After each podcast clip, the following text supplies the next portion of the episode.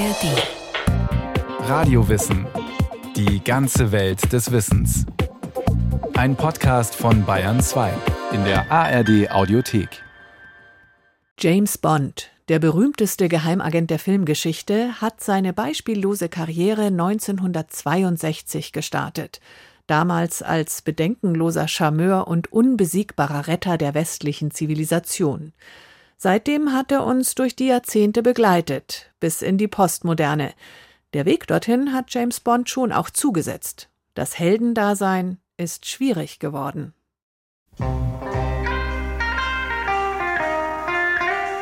London, 5. Oktober 1962. Ein Film hat Uraufführung. Was damals noch niemand zu hoffen wagt, es ist der Startschuss für eine der größten Erfolgsgeschichten, die das Kino je geschrieben hat. Ein Mann sitzt im Spielcasino. Seine dunklen Samtaugen begegnen dem Blick einer schönen Frau im flammend roten Abendkleid. Sie fragt nach seinem Namen und sein Name ist Bond. James Bond. Bonds Feuerzeug flammt auf, die Zigarette im Mundwinkel glüht, doch der Mann bleibt cool.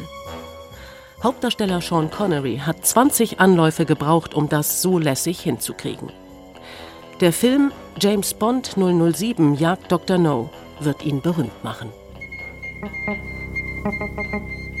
Dr. No betreibt einen illegalen Atomreaktor auf Jamaika und sabotiert im Verborgenen die Raketenstarts der Amerikaner mit radioaktiver Strahlung. James Bond 007, Geheimagent beim britischen Auslandsgeheimdienst MI6, wird ihm das Handwerk legen. Die Doppelnull in seiner Kennnummer verweist auf die Lizenz zu töten. Die Glückszahl 7 hat die Form einer Pistole. Ein Kinoheld wie er kommt den Menschen im Kalten Krieg wie gerufen, denn die Angst vor einem Atomkrieg geht um. Bond ist die moderne Variante der abendländischen Ritter- und Heldenfiguren, sagt Bond-Experte Werner Greve, Psychologieprofessor an der Universität Hildesheim. Er ist so ein zeitgenössischer Robin Hood, Lancelot Siegfried oder so etwas.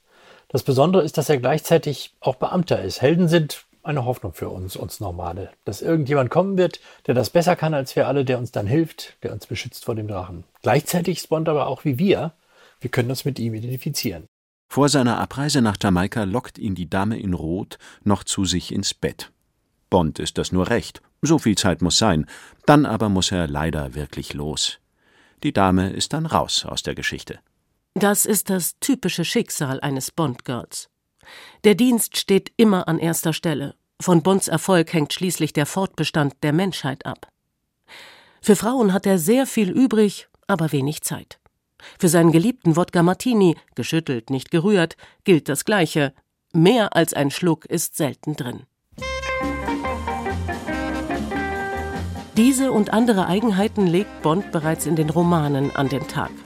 Denn Bond ist ursprünglich kein Held des Kinos, sondern der Unterhaltungsliteratur. Der erste Bond-Roman des britischen Autors Ian Fleming erscheint 1952, zehn Jahre vor dem ersten Film. Das Kino macht James Bond zum modernen Mythos. Er wird üppig mit allen Verheißungen ausgestattet, die das Wirtschaftswunder bietet. Schnelle Autos, schicke Anzüge, teure Uhren, feines Essen, exotische Fernreisen. Das können sich viele Menschen nicht leisten, James Bond aber schon. Bond sagt in einem der ersten Romane, gerade weil mein Beruf so gefährlich ist, dass ich jeden Tag sterben kann, will ich auf keinen Fall irgendetwas aufschieben. Ich will das, was möglich ist, jetzt sofort genießen. Ich will, wenn ich sterbe, keinen Pfennig auf der Bank haben.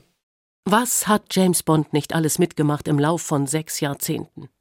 Den Kalten Krieg, den Fall der Mauer, den Zerfall des Sowjetimperiums, den internationalen Terrorismus, die Frauenbewegung, die Friedensbewegung, die Digitalisierung und einiges mehr. James Bond muss sich wandeln und bleibt sich doch treu. Im Kampf mit Bösewichten, im Bund mit Helfern und im Bett mit Frauen. Dazu gibt es spektakuläre Landschaften, dramatische Stunts, bunte Glitzerwelten wie Spielcasinos, Nachtclubs und Karnevalfeste. Die Grundlagen für den Erfolg sind Sean Connery zu verdanken. Der erste Bond-Darsteller ist bei Vertragsabschluss noch weitgehend unbekannt, erweist sich aber schnell als epochaler Glücksgriff. Frauen finden ihn unwiderstehlich Und Männer wollen so sein wie Bond. Allen Gefahren gewachsen, von allen Frauen begehrt, stilbewusst und selbstsicher in jeder Situation. Dabei ist Bond ein Außenseiter in der versnobten englischen High Society. Denn er hat seine Eltern früh verloren und kann keinen Stammbaum vorweisen, sagt Bond-Expertin Stephanie Brusberg-Kiermeier, Professorin für englische Literatur an der Universität Hildesheim. Das ist wirklich interessant, dass viele Kultbücher und Kultfilmserien Waisen als Hauptfiguren haben. Man denke nur an die Harry Potter-Filme. Sie sind also auf eine Ersatzfamilie angewiesen. Der Gentleman ist ein Fremder.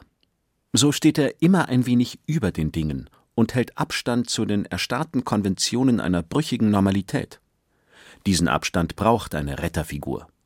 Bond betreibt keine Innenschau. Neurosen sind ihm fremd. Die schillernde Oberfläche des Lebens bietet ihm alle Gefahren und Verheißungen, die er braucht, um der Langeweile zu entfliehen, die er hasst. Von einer Folge zur nächsten lässt er sich treiben und tragen vom Strom der Zeit und nimmt sein Publikum mit. Feste Bezugspunkte hat er aber auch. Eine schöne junge Königin, Elisabeth II., die manchmal von Wandfotos und Geldscheinen grüßt, und die Menschen vom Geheimdienst ihrer Majestät, die immer für ihn da sind. Wir haben den Chef oder die Chefin M als Vater- oder Mutterfigur, Money Penny, die attraktive Schwester, Cousine, Freundin, potenzielle Liebhaberin. Dann den onkelhaften Quartermaster Q, der jetzt eben durch die Umbesetzung mit einem jungen Schauspieler eher neffenhaft geworden ist. Buchstaben als Namenskürzel sind in Geheimdienstkreisen üblich. M, Bonds Chef, ist seinem Spitzenagenten väterlich zugetan und nimmt seine Frauengeschichten und andere Eigenmächtigkeiten meist recht gelassen in Kauf. M's weibliche Nachfolgerin, seit 1995 verkörpert durch die Schauspielerin Judy Dench, ist wesentlich strenger und lässt den Agenten, wenn es die Staatsräson erfordert, schon mal im nordkoreanischen Folterkeller schmachten oder vom Dach eines Eisenbahnwaggons schießen. In den 60ern, lange vor dem Fall der Mauer, sind die Rollenbilder noch gefestigter und das Betriebsklima in der Londoner Geheimdienstzentrale noch traumhaft entspannt. Vorzimmerdame Miss Moneypenny glättet die Wogen, wenn der Chef mal grummelt. Sie hilft Bond, seine Affären zu vertuschen und organisiert seine Flugtickets. Natürlich ist auch sie nicht blind für den Charme ihres Lieblingsagenten und der Dauerflirt zwischen den beiden hat Kultstatus. Aber er bleibt unverfänglich, so wie sich das in einem Vorzimmer gehört. Das ist bestimmt die längste Beziehung der Filmgeschichte zwischen einem Mann und einer Frau ohne Sex, aber mit viel Humor. Miss Moneypenny ist eine unverheiratete, berufstätige Frau, die sich in einer Männerwelt behaupten muss. Ihre Beziehung zu Bonn fluktuiert zwischen Schwester, Kumpel, Freundin oder potenzieller Geliebter. Sie und ihr Büro geben Bond Sicherheit, wenn er von Abenteuern zurückkommt oder in ein neues Abenteuer zieht. Dann gibt es da noch den Waffenmeister namens Q. In der Staffel mit Daniel Craig ist das ein junger Computerfreak, der Bonds Außeneinsätze digital vorbereitet, begleitet und überwacht. Sein Vorgänger hat dazu die Möglichkeiten noch nicht. Der schrullige alte Herr versorgt Bond mit explodierenden Kugelschreibern, raketenbestückten Autos, Uhren, aus denen Laserstrahlen schießen, Zigarettenetuis, mit denen man Tresore knacken kann und dergleichen mehr. Diese Hilfsmittel, auch Gadgets genannt, retten Bond oft das Leben und bringen Witz- und Knalleffekte in die Filme, sagt der Bond-Experte Werner Greve. Viele Gadgets sind der Zeit voraus. Bei Goldfinger gab es schon ein Navi 1964. Kein Auto der Welt hatte damals einen Navi. Aber das ist genau das, was heute in jedem Auto drin ist. James Bond ist ohne Zweifel ein Held der westlichen Zivilisation, steht aber als Brite immer ein bisschen neben und meistens auch über den ideologisch verfeindeten Großmächten. Seine Gegenspieler sind oft größenwahnsinnige, totalitäre Weltverbesserer, die die unvollkommene Menschheit ausrotten und durch eine perfekte ersetzen wollen. Oder es sind geldgierige Monokapitalisten wie Goldfinger aus der gleichnamigen Folge von 1964 Oder sie sind mit den Kommunisten verbunden. Doch James Bond ist kein kalter Krieger. Er geht eher locker mit der roten Gefahr um und fördert die Entspannungspolitik am liebsten im Bett mit hübschen KGB-Agentinnen.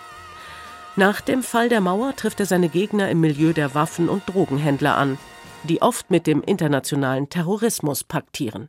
Die Bösewichte sind ein schönes Beispiel für die Zeitgeist-Feinfühligkeit. Sie greifen immer das auf, was in den zwei Jahren, in denen der Film erscheint, das bedrohliche Thema für die Welt ist. Deshalb wechselt das dann auch so stark. Der Oberschurke, der in mehreren Folgen sein Unwesen treibt, heißt Ernst Stavro Blofeld und ist der Kopf der Geheimorganisation Spectre.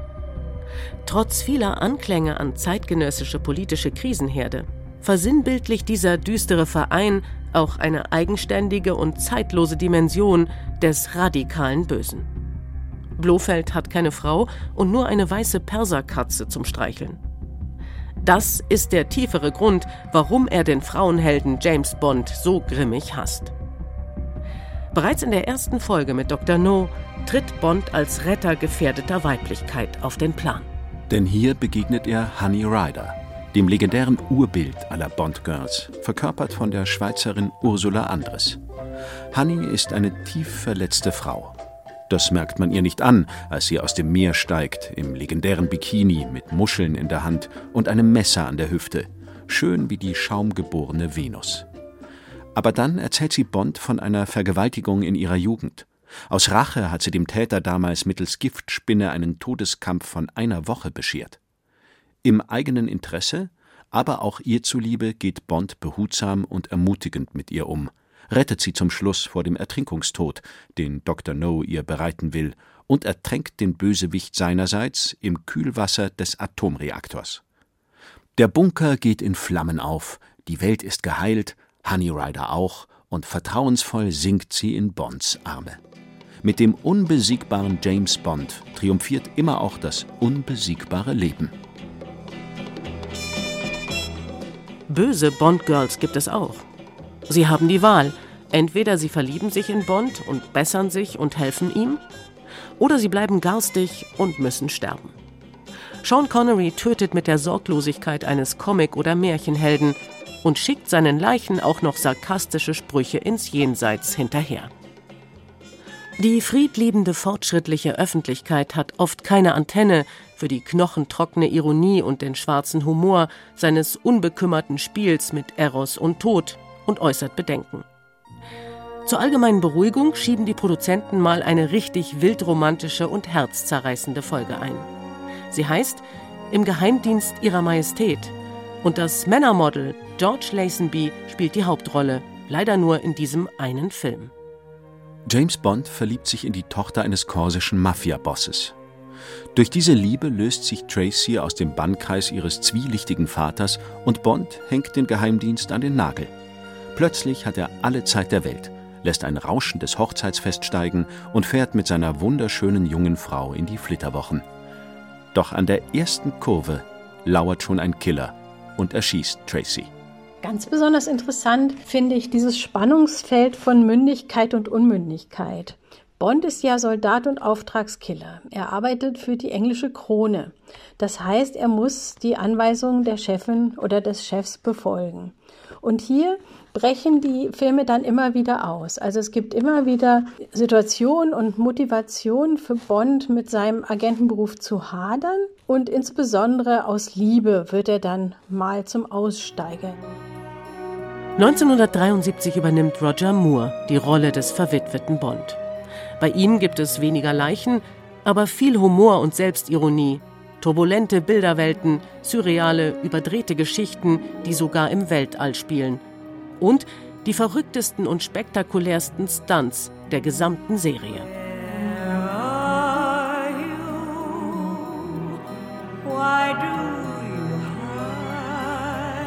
In Moonraker fällt Bond ohne Fallschirm aus dem Flugzeug und überlebt es doch. Vor ihm segelt nämlich ein Gegenspieler und dem nimmt Bond den Fallschirm einfach weg. Ja, im freien Fall. Und nein, das ist kein Computertrick. Das haben die Stuntmänner tatsächlich so hinbekommen. Bei den Frauenfiguren legt Moore großen Wert auf Augenhöhe. Stephanie Brusberg-Kiermeyers Favoritinnen sind Melina Havelock in In tödlicher Mission und Holly Goodhead in Moonraker, verkörpert durch Carol Bouquet und Louise Childs. Carol Bouquets Auftritt als griechische Rächerin, wie sie Bond vor einem Gegner rettet, indem sie ihn mit der Armbrust erschießt. Das ist ein absolutes Highlight der Filmserie und geht sogar auf eine Kurzgeschichte von Ian Fleming zurück. Louis Childs Figur Dr. Holly Goodhead ist eben promoviert und fliegt Bond durchs Weltall. Moores Ära endet 1985 nach sieben Folgen. Sein parodistisches Spiel hat sich überlebt und die Produzenten stellen nun härtere Facetten der Figur in den Vordergrund. Nachfolger Timothy Dalton zeigt einen sehr bodenständigen Bond im Kampf mit sehr realitätsnahen Drogenbaronen und Waffenschmugglern. Vielen Fans fehlt da ein bisschen der Humor und den bringt Pierce Brosnan seit 1995 wieder mehr zur Geltung. Er darf mit vielen verrückten futuristischen Gadgets spielen, die den Beginn des digitalen Zeitalters widerspiegeln, und schlägt sich mit korrumpierten Leuten in der ehemaligen Sowjetunion herum. Außerdem bekommt er eine Frau als Vorgesetzte. Geheimdienstchefin M, verkörpert durch Judy Dench, hat es schwerer als ihre männlichen Vorgänger, denn die Welt hat sich seit dem Fall der Mauer 1989 dramatisch verändert. Die alten Fronten, Ideologien und Feindbilder sind zerbrochen.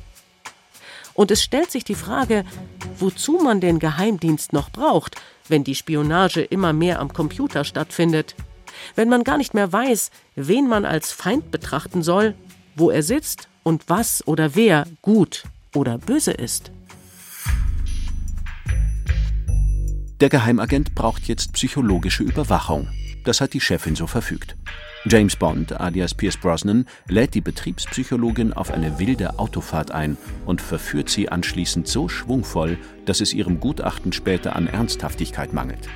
In GoldenEye wird der Zugriff der Psychologie also noch ironisch auf die Schippe genommen. Allerdings versteht die Chefin keinen Spaß. Sie lädt James Bond zum Rapport und liest ihm bitterböse die Leviten, wirft ihm Sexismus vor und Frauenfeindlichkeit. Dieser Verdacht schwebt jetzt endgültig wie ein Damoklesschwert über der Figur. Und das liegt am Zeitgeist. Der ist bereits in den 90ern und verstärkt nach der Jahrtausendwende von postmoderner Gendertheorie und Rassismuskritik beeinflusst. In Bezug auf den Einsatz schwarzer Schauspieler hatte die Bond-Serie schon immer eine Vorreiterrolle. Aber jetzt werden auch vormals weiße Nebenfiguren wie Miss Moneypenny mit Schwarzen besetzt. Außerdem muss Bond seine Libido zügeln und seinen Schwerpunkt auf ernsthafte Liebesgeschichten legen, um den Verdacht loszuwerden, Frauen zu benutzen. Der männliche Held der westlichen Zivilisation wird nun viel kritischer gesehen.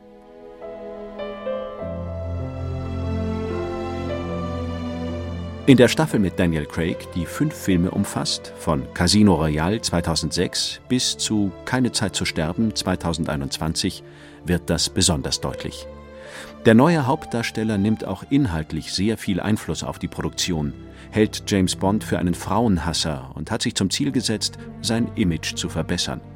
Ganz grundsätzlich will er die Figur aus dem Bereich der Popkultur und des Edeltrash herausholen, sie ins Zentrum eines recht humorbefreiten Psychodramas stellen und ihre verborgenen Abgründe ans Tageslicht befördern.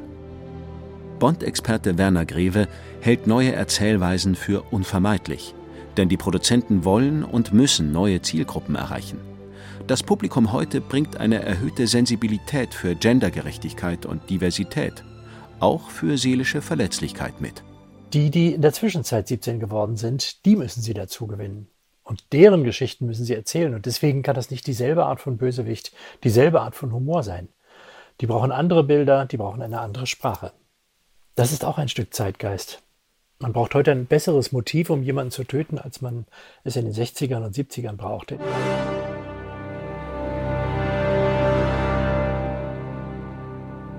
Der neue James Bond des 21. Jahrhunderts ist zum Alkoholiker geworden und seine Lizenz zum Töten zur psychischen Belastung, zumal er seinen Killerinstinkt nicht mehr unter Kontrolle hat. Ursache seines labilen Persönlichkeitskerns ist sein Kindheitstrauma, nämlich der frühe Verlust seiner Eltern, der in Skyfall durch die Rückkehr ins Haus seiner Kindheit aufgearbeitet wird.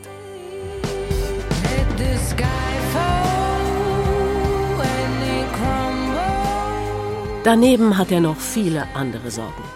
Das komplizierte Verhältnis zu seiner Chefin, der Verlust seiner ersten Langzeitfreundin und Beziehungsprobleme im Umgang mit seiner zweiten großen Liebe, einer promovierten Psychologin, die auch die Mutter seiner Tochter wird.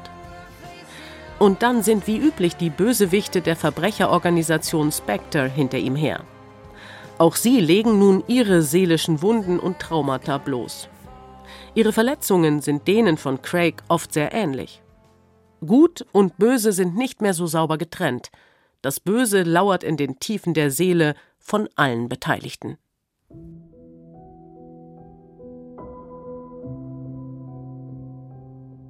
James Bond gelingt es in keine Zeit zu sterben, Frau und Kind aus der Gefahrenzone zu retten. Doch er selbst muss sein Leben lassen. Er hat sich mit Spectres Biowaffe infiziert. Sie ist in seinem Blut. Er ist unheilbar toxisch geworden und darf Frau und Kind nie wiedersehen, denn sie würden beim geringsten Kontakt mit ihm tot umfallen. Also lässt er sich von den Trümmern seines letzten Schlachtfelds erschlagen, damit Frau und Tochter leben können. Der toxisch gewordene Held beseitigt sich selbst.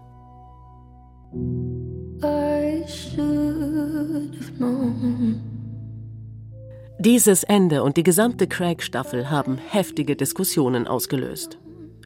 Viele Kritiker bejubeln den neuen Tiefgang der Figur. Andere bezeichnen Craigs Erzählweise als Psychoquark oder Küchenpsychologie und wollen ihren Helden weniger zerquält und selbstzerstörerisch wiedersehen. So oder so. Die Craig-Filme haben Milliarden eingespielt, sie waren ein großer kommerzieller Erfolg. James Bond wird also wieder auferstehen. In welcher Form? Das hängt, wie immer bei James Bond, sehr stark vom Zeitgeist ab.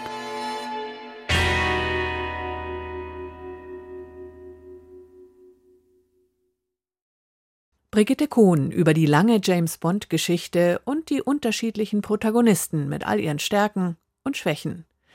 Mehr über Helden im echten Leben und auf der Leinwand oder auch über die Sehnsucht nach Heldengeschichten gibt's in der ARD Audiothek und überall dort, wo es sonst Podcasts gibt. Zum Beispiel auch eine Radiowissen-Folge über die Heldenreise, über den Western, über bayerische Wilderer oder auch über die Frage, welche Art von Heldinnen und Helden wir vielleicht heute brauchen.